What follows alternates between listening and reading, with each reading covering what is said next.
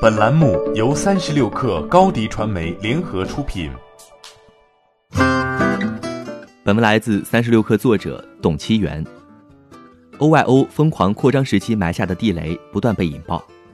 二月十七号晚间，酒店业新兴独角兽 OYO 公布了二零一八至二零一九财年的财报数据。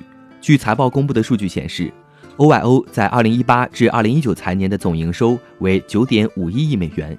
约合六十六亿人民币，二零一七至二零一八年与上年同期相比增长了四点五倍，但 OYO 在二零一八至二零一九财年的净亏损为三点三五亿美元，约合二十三亿人民币，与上年同期相比增长了六点一倍。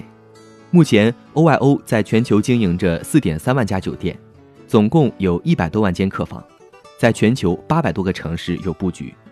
然而，扩张的快，亏损的也快。OYO 在快速扩张时期过于追求规模，而忽视了效益，内部管理上也出现了一定的混乱，叠加全球经济下行压力带来的差旅需求放缓，导致其潜在的问题不断暴露。二零一七年底，OYO 登陆中国，随后 OYO 在国内快速扩张，目前中国已经成为 OYO 酒店集团的第二大市场。当然，中国市场也是亏损的重灾区之一，在中国市场。OYO 的模式引起了诸多加盟业主的不满。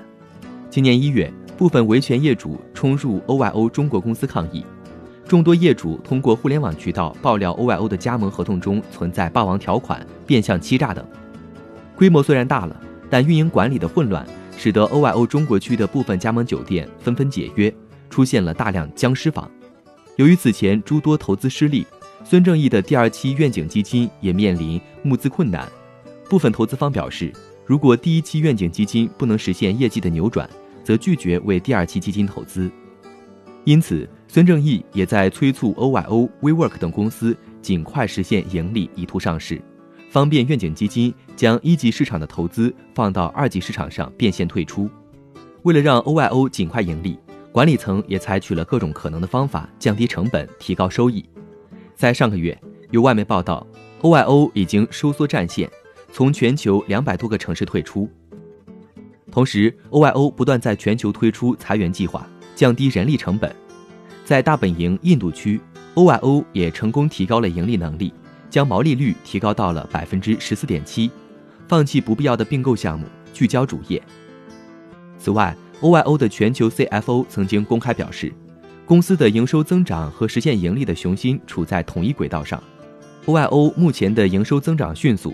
符合在二零二零走上盈利之路的目标，但这份答卷显然令市场不太满意，因此财报公布后，有市场人士对 OYO 盈利的能力表示担忧。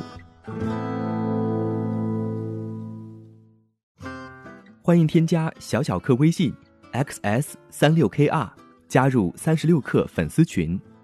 高迪传媒，我们制造影响力。商务合作，请关注新浪微博高迪传媒。